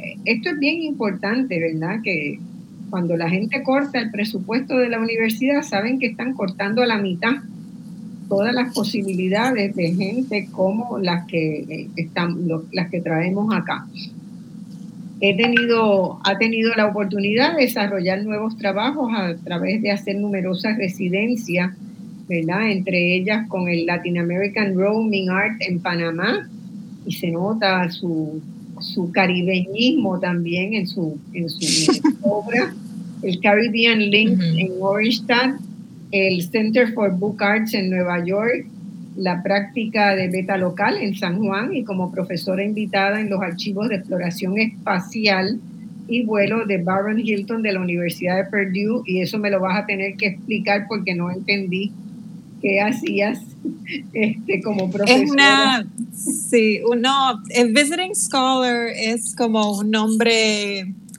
es um, sombrilla que se le da a artistas o investigadores. Ah, no, eh, se traduce como profesor, sí, sí, sí, sino como investigador. Sí, así que más bien como artista residente, pero no es como una residencia tradicional de artista. Por eso, pero exploración espacial y vuelo, no sé, vas a estar ahora. Genial, luego te explico, luego te explico. Sí, luego sí, sí, explica esa porque esa no la entendí. este, el trabajo de France, esta chiquilina puertorriqueña que está con nosotros ha sido muy exhibido, ampliamente exhibido en lugares como el, Museo de Arte Latinoamericano en Los Ángeles, que es muy prestigioso, el Museo de Arte Pérez en Miami, el Instituto de Cultura Puertorriqueña, el Museo de Arte Kumu en Tallinn. Su trabajo ha sido reseñado también en publicaciones como Small Art, Art Nexus, Puerto Rican Artists Under 35 y en múltiples publicaciones académicas de Duke University Press, en Haymarket Books, en Harvard Review of Latin America, entre otras. Frances recibió la beca para artista emergente Lexus y la beca para artista en la comunidad de eh, New York, en New York SCA. No sé qué quiere decir SCA. NISCA, NISCA. NISCA. Ok, más recientemente completó una encomienda, un pedido, ¿verdad? Un encargo de arte público, line to line, eh, del MTA Arts and Design, Percent for Art en Mount Vernon, en Nueva York, y fue incluida en la nueva exposición de la colección permanente de Puerto Rico Plural en el Museo de Arte de Puerto Rico. Así que ahí hay algunas obras de ella. Su trabajo se exhibirá este otoño junto con el trabajo de Nathan Budoff en el Museo de Bellas Artes de Cornell en Winter Park, en Florida. Así que yo creo que ese, si ese show ya pasó, creo que el bio hay que actualizarlo. Tiene que actualizarlo. Tiene que actualizarlo. No, está actual qué extraño, qué extraño. No, no, está actualizado en el website. No sé qué pasó. Eh, Tiene un website muy ah. lindo donde además de su biografía hay muy buenas fotos de su obra, de su obra gráfica. Y yo tenía, ¿verdad?, algunas preguntas que, que me llamaron la atención. tú estudiaste eh, en el bachillerato en artes en la Universidad de Puerto Rico. Así que tu, tu, nacimiento, cuando tú terminas ahí, ya tú estabas decidida que querías seguir siendo artista plástica. Sí, de siempre. Yo entré a la Universidad de Puerto Rico directo eh, sabiendo que quería ser artista, artista visual. Eh, pero sí, pero es muy distinto uno querer hacer algo y luego entender qué es lo que quiere o entender qué es lo que está haciendo y también las implicaciones de esa decisión. Que la, la universidad te dio esa base para seguir adelante. Sí, para, mí, para mí siempre fue bien importante estar en una institución que fuera humanística, que fuera una universidad en el, sentido de la, en el mayor sentido de la palabra, ¿no?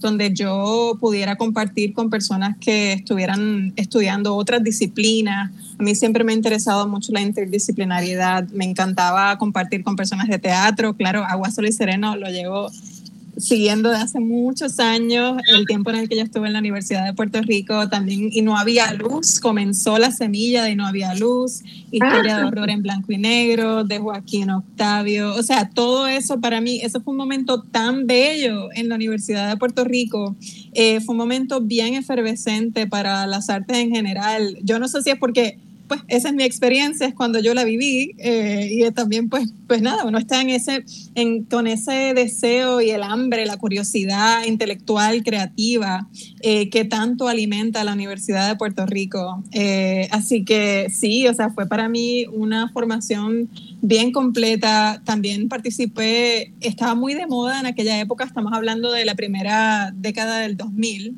estaba muy de moda irse a Madrid a estudiar.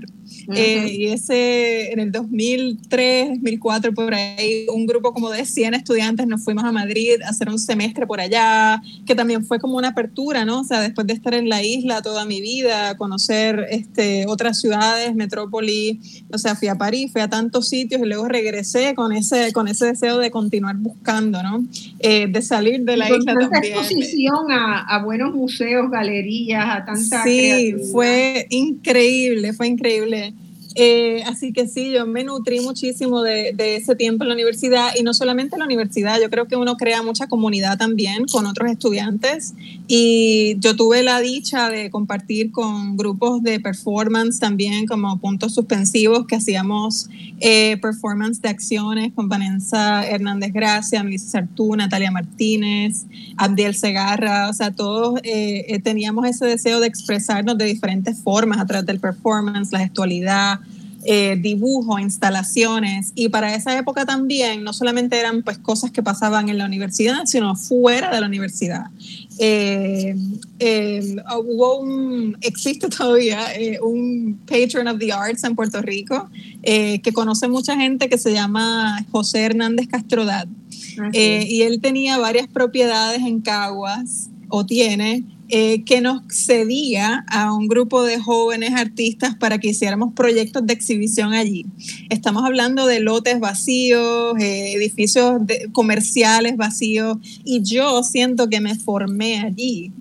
Eh, usando espacios no tradicionales de exposición y tratando de resolver, ¿no? Por eso mi trabajo tiene mucho que ver con la instalación eh, con, con, con, usar toda la arquitectura, la luz, el movimiento de la gente. Hay una teatralidad, ¿verdad, Pedro? En el trabajo mío. Para mí el cuerpo en el espacio o la filigrana, el, cariño por el detalle, la delicadeza de la línea que atrae al, al público a ver de cerca ¿no? Eh, lo, que, lo que está pasando en ese calado. Yo trabajo mucho con papel, con, con cortes, con collage. Eh, y, y, sí, hay algo pictórico, sin duda, pero yo me siento más como una dibujante, ¿no? Que, que expresa su, su, amor por la línea eh, a través de lápiz de color, cortes de, con navaja, eh, escultura y así. La línea para mí siempre ha sido un norte. Así que sí, un poco para resumir eso, la Universidad de Puerto Rico fue genial.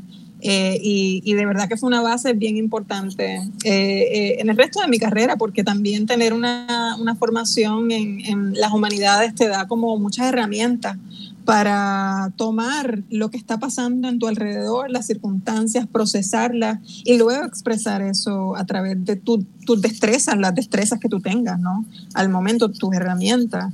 eh, visualmente. Y he tenido la suerte de que, pues, de que las personas en Puerto Rico y afuera, pues, se han interesado en, en, darme oportunidades, en presentar mi trabajo en exposiciones y así eso es como una bola de nieve, ¿no? O de arena que sigue como que creciendo y creciendo y creciendo. Ven acá, tú vives en Puerto Rico y en Estados Unidos, ¿cómo, cómo haces? Esa es una muy buena, es, ese, me encanta esa pregunta, sí. Yo después de graduarme de, la Universidad de Puerto Rico en el 2008, comencé lo que yo llamo un eh, round trip incesante eh, por cinco años entre islas. Estaba todo el tiempo entre Nueva York y Puerto Rico. Para mí siempre ha sido bien importante mantener esa conexión. Eh, toda mi familia está en San Juan. Eh, y bueno, o sea, uno tiene esa conexión, ese lazo afectivo, ¿no? O sea, con las amistades, con la comunidad que, que te apoya, que con que, pues, amistades y familia, o sea, que no se preocupa por lo que, por lo que está pasando allí y quiere ser parte siempre de eso. Sin embargo, yo también tenía un hambre de, de conocimiento afuera, quería coger más clases de dibujo, quería instruirme un poco más en lugares como el Art Students League, que eran, como le llaman, affordable, ¿verdad? Eran pues, en el budget que yo tenía, pues eran bastante más fáciles y accesibles que una maestría, o sea, que cuesta bastante dinero, cursos, ¿no? Que, que, tienen matrículas bastante altas.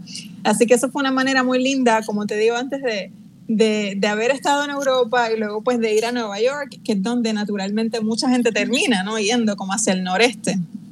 Eh, así que hice eso, tomé cursos y me pasaba regresando a Puerto Rico. Recuerdo que hubo un año en el que yo literalmente fui cada mes, o sea, estaba, y en esa época habían vuelos muy baratos también, así que era como, ¡guau!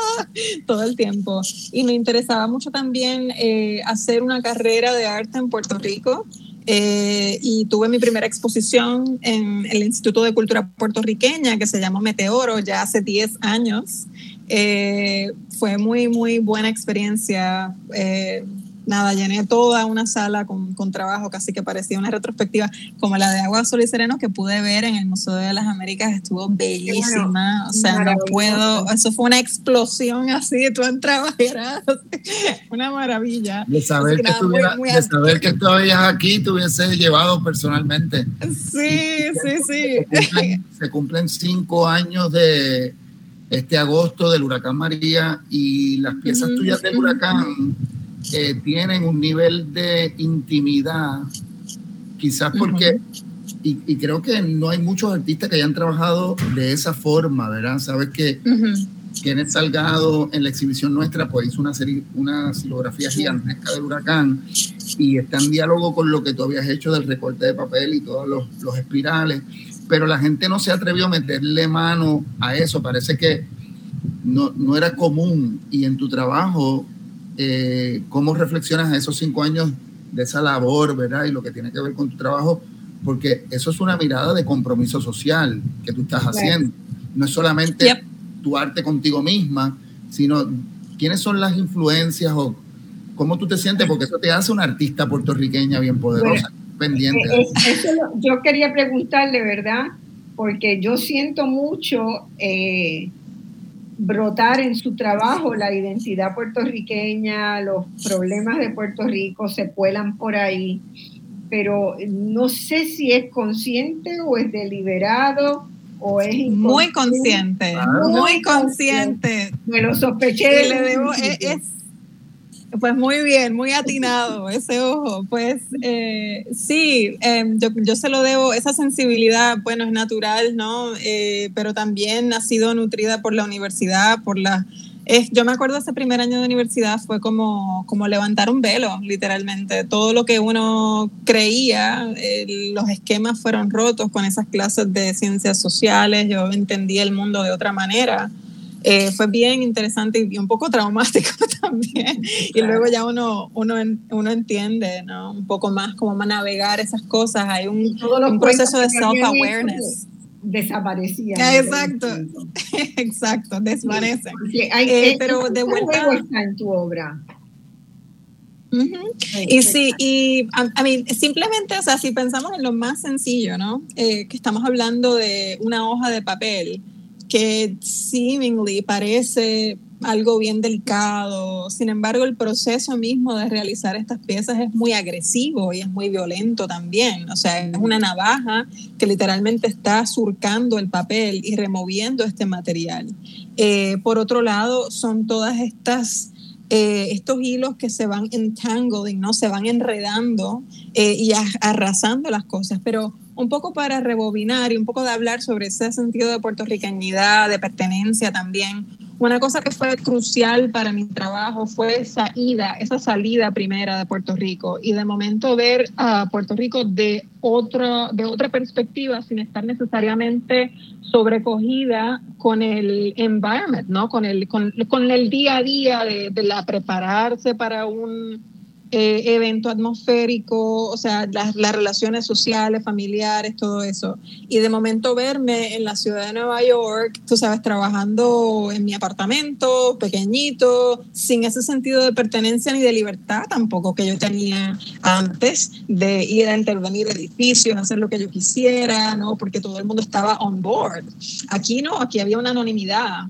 Eh, y entonces la computadora, la, la pantalla de la computadora se convirtió en un en, un lugar de, potencial, ¿no? Como que ah, vamos a conectar con todo el mundo. Esa era la época del Facebook también cuando empezó.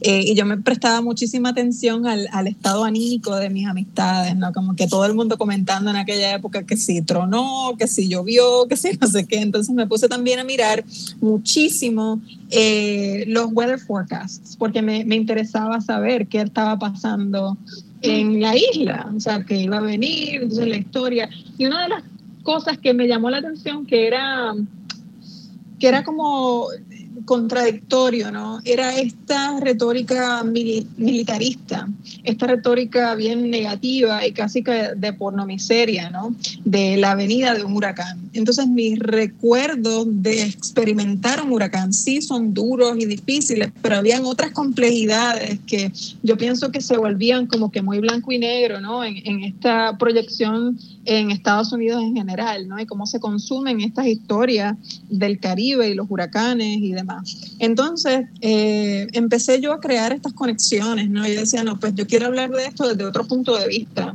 un punto de vista local, un punto de vista puertorriqueño, ¿verdad? Que es la mía, es mi experiencia.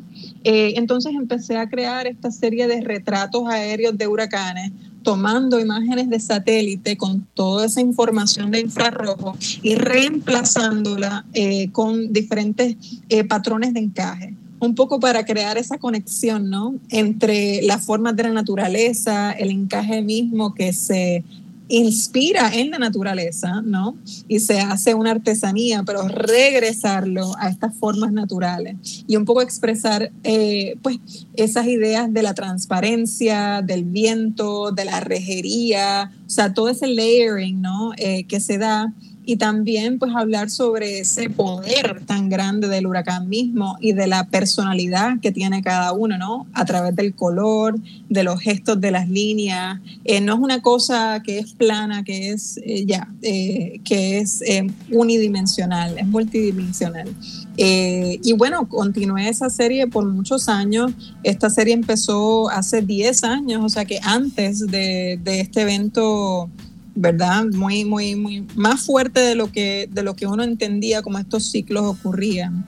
Eh, pero para mí una de las cosas más bellas de los huracanes, antes de María, porque siento que María fue como otra cosa, eh, era eso como que mencionaba antes Pedro, del sentido de comunidad, de unas, unas eh, conocimientos, unos entendimientos del espacio que se han pasado de generación en generación de forma casi que milenaria, ¿no? O sea, desde los arahuacos, los taínos.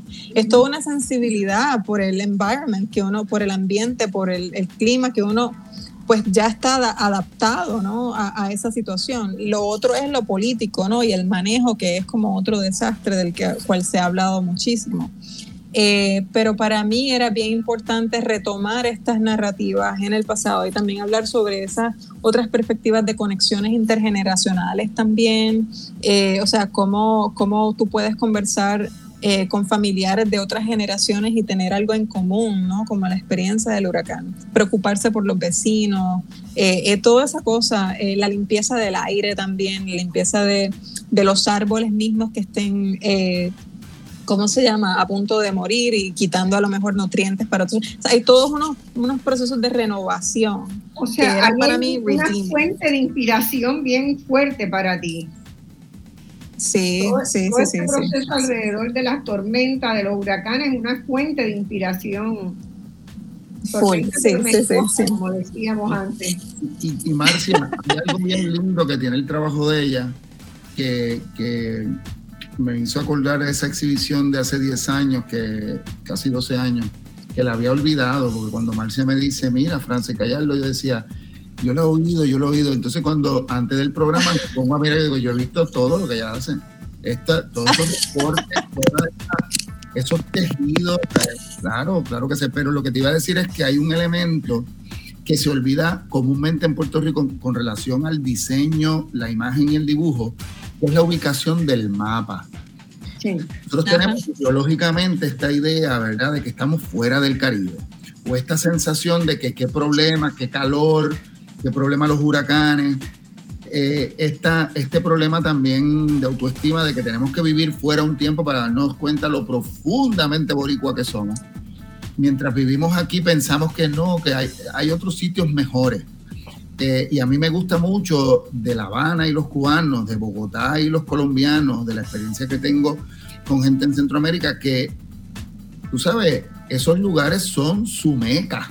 Sí, claro. Entonces de pronto yo siento que tu trabajo nos hace sentir que eh, el, huracán como una deidad, ¿verdad? Como una fuerza de, que limpia. También trae en la vida cotidiana una identidad donde eso no es un problema ay, ahora exacto, época de huracán, tiene que estar todo el mundo nervioso. No es un problema. Esto es una fuerza en favor de nosotros. Y si algo, estas visiones míticas y en momentos poéticas que se ha tenido, ¿verdad? En la poesía de Clemente Sotobele o de Julia de Burgos sobre el huracán y tu trabajo, lo importante es que el huracán María trajo una limpieza extraordinaria, trajo una economía del, ¿verdad? del capitalismo del desastre, pero a su vez trajo eh, esa deidad, esa fuerza, trajo una información poderosa para reencontrarnos con nosotras mismas.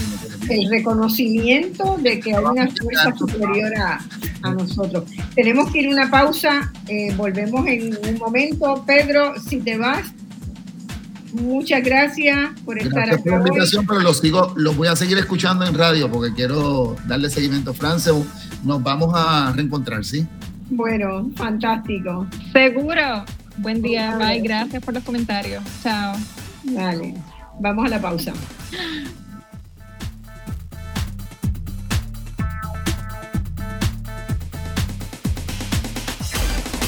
En solo minutos regresamos con Voz Alternativa por Radio Isla 1320. Cubriendo Puerto Rico de punta a punta. A las 12 del mediodía, el país entra en tiempo igual con Luis Penchi e Ismael Torres de lunes a viernes a las 12, solo en Radio Isla 1320. Prestar servicio en la Guardia Nacional del Ejército me ha permitido lograr muchas cosas por primera vez. Me permitió ser la primera de mi familia en ir a la universidad. Esa educación me ayudó a llegar al primer día del trabajo de mis sueños, el que todavía mantengo mientras presto servicio a tiempo parcial. También sé que seré la primera que responderá si mi comunidad me necesita en algún momento. Para obtener más información, visita nationalguard.com. Patrocinado por la Guardia Nacional del Ejército de Estados Unidos de Puerto Rico.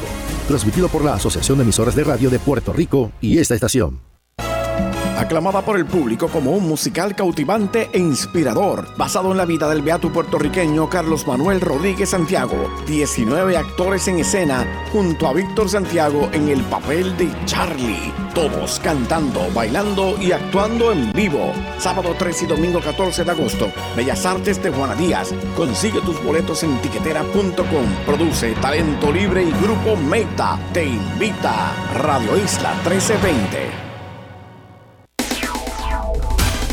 Ya estamos de regreso al análisis de los temas que te interesan. Escuchas Voz Alternativa por Radio Isla 1320. Bueno, mis amigos, estamos ya en la última parte, el último segmento de este programa que hoy hemos dedicado a el contexto social en que se han desarrollado estas nuevas voces que hay en la cultura puertorriqueña y está con nosotros eh, Frances Gallardo, es una gran artista plástica. Eh, a mí me ha encantado encontrar su obra eh, y verla. Y está invitada también Johanny Navarro, que me ha mandado un mensaje empezando el programa que se le ha presentado una situación de emergencia y que iba a tratar de llegar, no ha llegado. Si en algún momento entra, será bienvenida. Si no, la tendremos en otro momento. Pero con Frances tenemos para hablar muchísimo. Frances, yo quería, la próxima pregunta que te quería hacer es si tú como mujer y que te has insertado ya en, en mercados internacionales este, distintos, ¿verdad? No necesariamente fáciles. Si has encontrado alguna limitación que tú asocies a que sea por el tema de género, si, te has, si has podido sobre, sobrepasar eso, eh, si eso ha sido más difícil en Puerto Rico que en otros lugares, si has hecho una reflexión sobre el asunto. No sé si la, en algún momento ¿verdad? Uno se plantea esto, esta decisión no me gusta y puede estar relacionada no a mi obra, sino a quien, a quien soy. Sí, pues sí, yo creo que siempre he partido de ese deseo de, ser artista visual eh, como mujer, es algo, bueno, ser artista visual en general no es fácil. Eh, y más, pues si le añades otras cosas que pues no son la figura tradicional del artista, ¿no? Eh, que usualmente pues las personas que uno ve como los que tienen quote unquote éxito, ¿no? Eh, ya sea en Europa, en los Estados Unidos, lo que sea, son hombres blancos, típicamente. Eh, eso poco a poco va cambiando. Pero uno de los, de, las, de los puntos de enfoque para mí siempre ha sido, pues Frances, tú como artista, como mujer, quieres ocupar ese espacio, que es algo que también estaba mencionando, creo que era Javier, ¿no? Eh, que hay un proceso en el que si tú no, si tú no lo ocupas, lo ocupa, siempre lo va a ocupar otra persona. Sí, y eso me pareció genial porque es muy cierto. Entonces yo digo, pues, ¿por qué yo dejar que otra persona lo haga si yo tengo este deseo de comunicar? Yo tengo el derecho de ejercer esta profesión eh, porque quiero, porque es mi pasión y porque desde que entré a la universidad de siempre supe que era lo que yo quería perdón, lo que yo quería, lo que yo quería hacer. Y siempre pues van a haber muchísimos retos, eh, sacrificios, ¿verdad? Que vienen ya sea pues por el, tipo de trabajo que uno hace, por las oportunidades que existen, a quienes se les dan. Eh, y sin duda, o sea, ser mujer muchas veces eh, viene con, con, con, situaciones incómodas, ¿no? que, que uno tiene que buscar la manera de, de, de nombrarla, de address them, encararlas eh, y decir, pues voy adelante y esta es mi, es con, con, bandera, con bandera adelante, eh, vamos a decirlo así. y lo otro, perdona. Eh, para mí siempre ha sido bien importante también encontrar modelos, encontrar modelos de otras artistas que yo admire. no sé, como por ejemplo en Cuba está Glenda León, en Puerto Rico está Ibeli Jiménez. Entonces, seguir sus carreras y ver qué ellas han hecho para, ¿verdad? Para, para, para abrirse ese camino. Entonces, tratar de, de ahí uno mismo armar su propio modelo. Y o sea, eso es lo que uno desea también, que uno pueda hacer también, crear como una vereda, un camino para otras artistas o otras artistas, como, como se dice también, ¿no? Otras personas que quieran ejercer esta profesión que está llena de, de retos. Mira, otra cosa, eh, tú, que, tú tienes como, yo vi, un, tú tienes una muy buena página web, ¿verdad? Que te presentas a ti, presentas parte de tu obra. Eh, ¿Tú tienes un agente que te representa o estás haciendo la venta de tu obra directamente a partir de las exposiciones que haces? Eso fue parte de una muy buena discusión a, eh, a principios de la, del programa. Eh, y, siempre, ¿verdad? Me queda, me queda dudas de, de, cuánto tú has podido vender a través de internet o a través de tus exposiciones directamente y cuánto necesitas todavía de, ¿verdad? De un, o, mientras, mientras más fama tiene, más necesita, capaz que es así. Ese es el sueño, ese es el sueño, uno tener un asistente, un agente, pero yo por ahora soy un one woman band. Me pongo todos los sombreros. Como yo.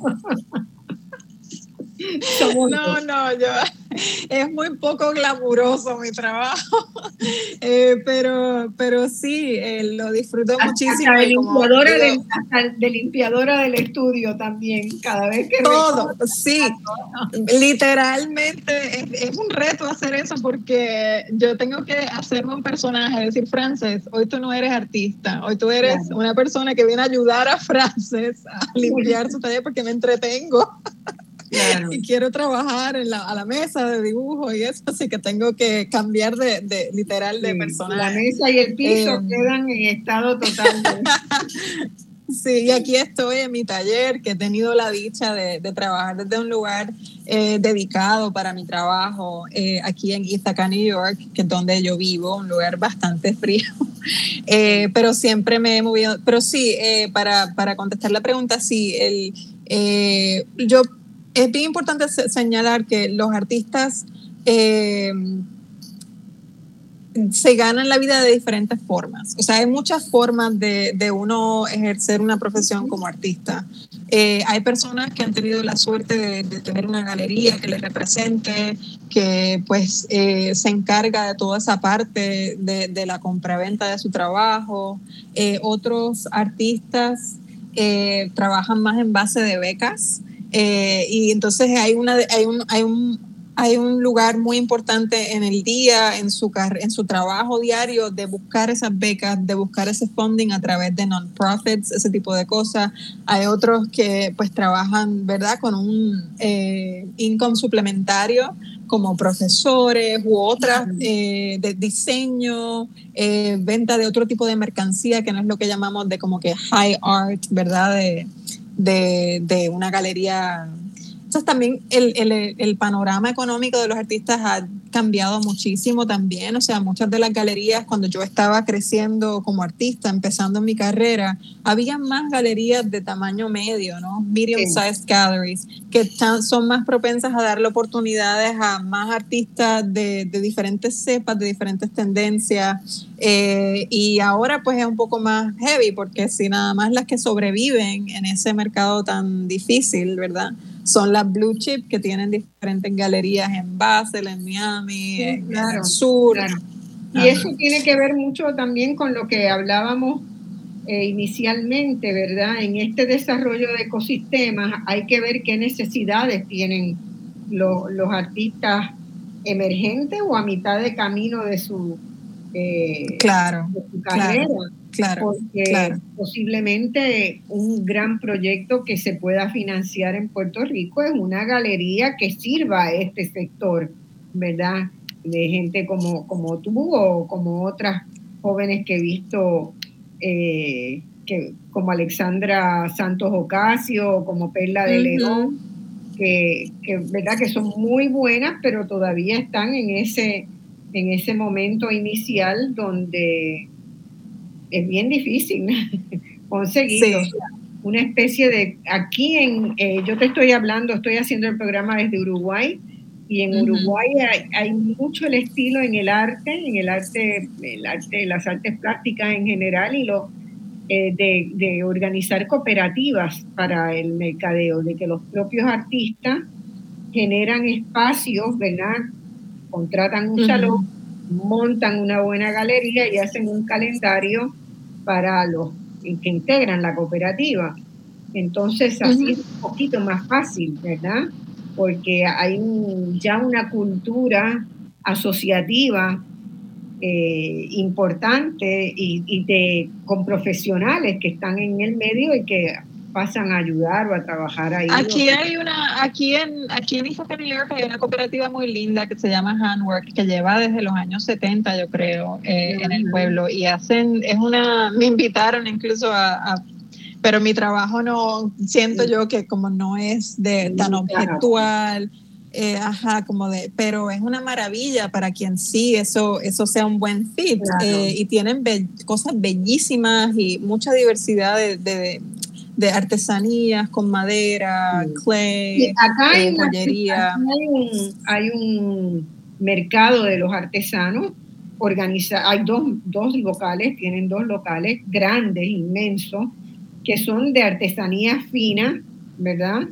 Este, y esa es una cooperativa, pero hay una que es de galeristas, ¿verdad? De gente que antes tenía galería, que no pudo sostener su galería y que entonces ha decidido poner su expertise al servicio de artistas emergentes, porque hay, hay también buenos y muchos y, muy buenos. Sí, para mí, em, a mí lo de la, o sea, el trabajo con galería es bastante reciente. Eh, yo mi carrera la he hecho a través de proyectos, eh, realmente. O sea, y gracias a residencias también, que muchas veces las residencias a las que se me ha invitado pues tienen cierto funding, ¿no? Como un honorario, eh, fondos para materiales, para desarrollar proyectos. Hay artistas a los que no les interesa necesariamente hacer eso. ¿Por qué? Porque muchas veces estas residencias, como hablábamos antes del Flight Space Exploration Archives, eh, te guían el trabajo a lo mejor a un lugar donde a ti no te interesa ir en ese momento. Eh, entonces, pues hay artistas que sí, que quieren pues continuar su línea de trabajo y las residencias les son inútiles.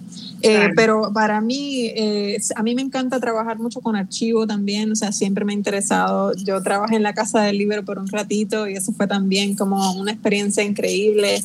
siempre me ha interesado tener acceso a, a objetos, archivos, documentos que no se ven en el día a día y eso alimenta mucho mi trabajo también. Eh, así que para mí es un buen fit. Lo mismo con residencias artísticas como la de Panamá, eh, que era una residencia que se llamaba Roaming. Eh, porque se hacían diferentes partes de Latinoamérica cada año.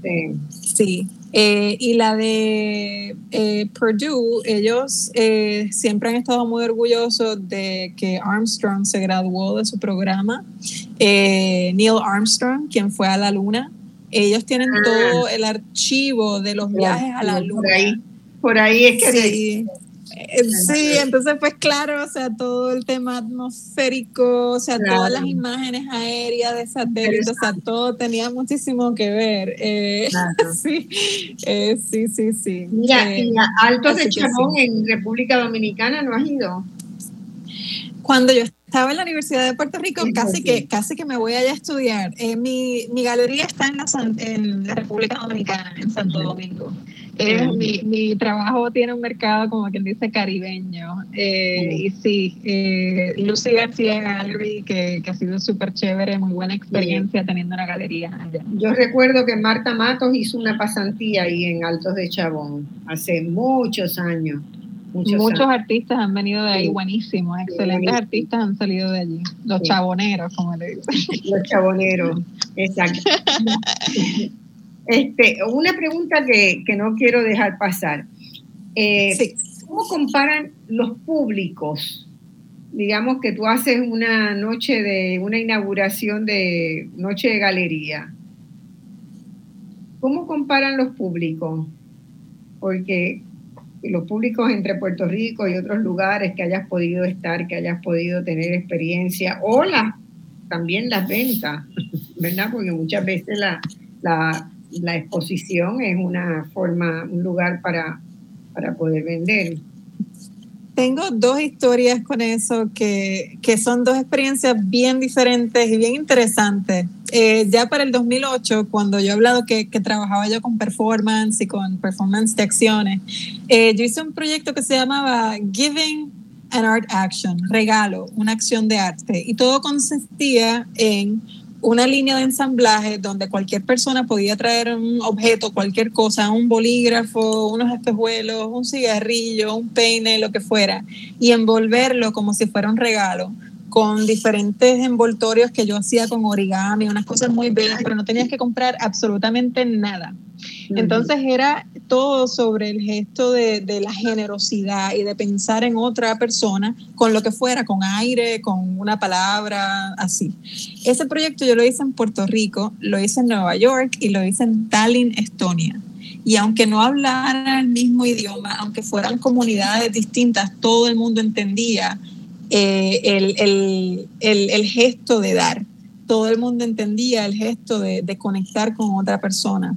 Eh, la ironía de todo esto es que este proyecto nació de una crisis comercial en Puerto Rico increíble, donde yo encontré todos estos papeles de envoltorio bellísimos hechos en Colombia con unos prints bellos, abstractos de los años 90, sí, que me que me dio un amigo, Omar Velázquez, que es otro pintor increíble, eh, y me dijo, mira, Frances, a ti te encanta trabajar con papel, aquí tienes, pam, y yo decía, ¿qué hago con estos envoltorios? ¿Qué hago con este papel? Y ahí surgió, o sea, de una crisis eh, de donde no hay dinero para comprar, donde las tiendas cierran y, sacan todo su inventario a la calle para la basura, de ahí salió este proyecto, que era la ironía, ¿no? Como jugar con, con todos esos contextos y eso fue en el 2008, 2009 por ahí. Así que sí, dependiendo del proyecto, uno puede tener un lenguaje casi que quote, universal, ¿no? Que la gente entiende, muy humano. Eh, por otro lado, eh, la serie de los huracanes fue muy interesante, como eso también habla de cómo el mundo está cambiando. Yo tengo muchos otros trabajos, en realidad, ¿sabes? Como eh, que no solamente son los de los huracanes, eh, pero... pero, ¿Dónde tú tienes eso eh, almacenado, guardado? El, el, trabajo real o las imágenes? No, el trabajo real. Bueno, en diferentes colecciones, en Puerto Rico, en mi taller, sí. Pero la primera vez que yo mostré la serie de los huracanes fue en Nueva York, en una galería en Chelsea ya para el 2011. Y eso fue justo antes de que los huracanes empezaran a llegar con más frecuencia a Nueva York. O sea, estamos hablando de Sandy, de Irene, todo eso. Y como fue justo antes, recuerdo que el público interpretaba mis piezas como si fueran mandalas o no entendían, o sea, nada de lo que yo estaba haciendo. Las personas que sí venían del Caribe cogían la imagen y la consumían tal cual, pero había un desfaz, ¿no? De experiencia, de, consumo visual. Un año después, ya todas las personas que venían, o sea, que eso me pareció fascinante porque te habla también de un paisaje cambiante, o sea, donde esa banda de calor sigue expandiéndose hacia el norte y hacia el sur y los huracanes pueden, pues, thrive, ¿no? En otras áreas que típicamente no, lo, no lograban llegar con fuerza. Eh, y, y yo estaba allí, o sea, cuando Nueva York se apagó. Eh, por otro lado, muy interesante otras obras como The Unnamed, en el que yo trabajo con bordados eh, que trabajan, que básicamente trazan las rutas de huracanes que no tienen nombre. Eh, y bueno, no sé si quieres decir algo. no, lindo eso, me encantó. Gracias. Eh, y me parecía un gesto muy político también, ¿no? Como todo el gesto de nombrar es como algo de, casi de, de, controlar la naturaleza, ¿no? Uno tiene esa ilusión de que puede controlar por nombrar. Eh, y el gesto de nombrar en el Caribe ha sido también algo muy político, sobre todo con la naturaleza, ¿no? O sea, los huracanes eh, vienen de, de, muchas, como hablábamos antes, ¿no? De las deidades taínas, de las fuerzas de la naturaleza, con la mitología taína. Eh, y luego, pues bueno, cuando viene el proceso de colonización del Caribe y demás, notamos que los nombres de los huracanes de momento se transforman por nombres de santos. Eh, San Felipe, San whatever. Eh, San Siriaco, exacto. Entonces, eso es muy interesante también, te habla también del contexto uh, sociopolítico de un lugar. Entonces luego, como hablábamos, usted mencionó anteriormente de la tempestuosidad, ¿no? De lo femenino también, ¿no? A principios del siglo XX con la, con la colonización americana, ¿no? De, Estados Unidos a Puerto Rico, eh, también, o sea, estamos viendo que hay un interés en entender los sistemas eh, de los huracanes, poder preverlos, eh, saber cómo eh, aminorar los daños económicos para el capital que viene de Estados Unidos, ¿no? Y todas esas inversiones. Y eso para mí es súper interesante también. O sea, entonces los nombres empiezan a ser nombres de mujeres, hasta que también pues hay como todo un backlash, ¿no? De por qué, o sea, eso mismo, ¿no? ¿Qué, qué implicaciones? Qué mala Exacto, exacto. Entonces fue bien interesante encontrar en el website de la NOAA estos eh, mapas que eran interactivos, tú podías hacer un clic en cualquier lugar del mapa en el Caribe y te daba todas las rutas una encima de la otra. Sí, pero el filtro que yo utilicé fueron huracanes que a pesar de tener categoría de huracán, no tenían nombre. Y ese gesto de ellos escapar, ese nombrar, me pareció tan bello y tan genial que pues los, los plasmé en, en, esas, en esas series de tondos, ¿no? Eh, que son unos tondos de un color sólido, azul, a veces utilizando seda que se refleja, que tiene unos tornasoles, eh, y a la misma vez esas piezas, ¿no? Como que hablaban de, de, de, ese, de eso que hablaba también Pedro, ¿no? Del, del, del, romper, o sea, mientras yo trazaba las líneas con el bordado sobre un mismo punto, ese punto por la tensión de tanto hilo se rompía. Entonces luego con el próximo hilo, con la próxima ruta se volvía a remendar y ese es un proceso, es lo mismo que se vive, o sea, es un proceso de, de remendar, de, de, de, pues, de la, la, fragilidad, pero también de la fuerza, de, arreglar y así. Entonces eso, eso me, me, pues conectaba mucho con la experiencia también, ¿no? De, de pasar por los huracanes. Mira, y como esa experiencia, sí. No, que nos quedan, nos quedan cinco minutos. ¿Qué y lo que iba a decir... ¿Qué quieres? Sí. Termina tu oración ahí. ¿Y qué proyectos estás haciendo ahora? Ay, claro. Bueno, eh, lo último que voy a decir es que esas piezas se mostraron en España y cuando le hablé al español sobre la razón, el pero por qué, como que no, entonces no, como fue un momento de self-awareness también, o sea, fue bien interesante yo explicar esto con la naturalidad con la que yo te la hablo a ti, ¿no? Claro, claro. O sea, se la comento. Para él eh, era, era difícil aceptar esa resistencia, ¿no? Como que esa, esa otra historia, como, como nosotros claro. la entendemos, de su presencia en el Caribe. Bueno, entonces, entonces a cualquier caribeño que tú le hables, ha visto los mapas, ha entrado en la página web cuando se acerca un huracán, pero un español ni le va. Exacto, ¿qué va? Próximos proyectos, pues estoy muy contenta de que voy a tener eh, una exposición individual pequeña en un espacio en Santurce que se llama El Lobby. Eh, que dirige Vanessa Hernández Gracia, que siempre hace unos proyectos sí. bellísimos allí y me ha hecho una invitación a la cual no pude decir que no, eso abre en enero del próximo año. Eh, y por otro lado, voy a participar en una exposición eh, de arte puertorriqueño en el Whitney Museum of American Art que abre ahora en noviembre. Eh, somos como un puñado de 20 artistas, como, como 50 obras, un grupo intergeneracional curado por eh, Marcela Guerrero y eso es una de las cosas que me tiene súper honrada de poder presentar mi, mi, trabajo en ese museo. Entonces, en Nueva York. En Nueva York. Sí, en Nueva York. Sí. Bueno, los sí. que van a Nueva York tienen que agendarse para ir a ver esa exposición. Y cuando ustedes vean el nombre de Frances Gallardo anunciándose en esta exposición que va a haber en enero, por favor vayan, disfruten. Ay, sí pregunten. Hay que saciar las ganas de conocer a gente tan maravillosa como, como es France. Así que este, yo de verdad los invito a que no se queden en su casa. El país lo recomponemos y lo rehacemos desde la cultura y la cultura hay que vivirla, no meramente es mirarla por internet o por televisión, hay que estar ahí hay que estar ahí, hay que ver el, el poder que tienen cada una de, la, de las obras, sea, sea en, en, en, artes visuales, sea en música, sea en teatro, en lo que sea. Frances, te agradezco un montón, un placer conocerte. Ya me había dicho mi hija que era que había sido una estudiante maravillosa, que ya siempre te recuerda mucho y, y realmente encantada de tenerte. Acá. Igualmente, muchas gracias. Me honra muchísimo ser parte de tu, tu pro programa eh, Voz Alternativa, sobre todo después de un acto tan increíble como el de los grupos pasados no, eh, anterior. Eh, fue no, genial. Somos gracias. todos en Voz Alternativa. Siempre tenemos, nunca queremos acabar el programa, es lo que nos pasa. Gracias por el foro, gracias por el espacio y por compartir mi trabajo y la, la amena conversación. Muchas gracias. Vale. La semana que viene, acá en Voz Alternativa, vamos a estar discutiendo la situación de la Universidad de Puerto Rico, ¿verdad?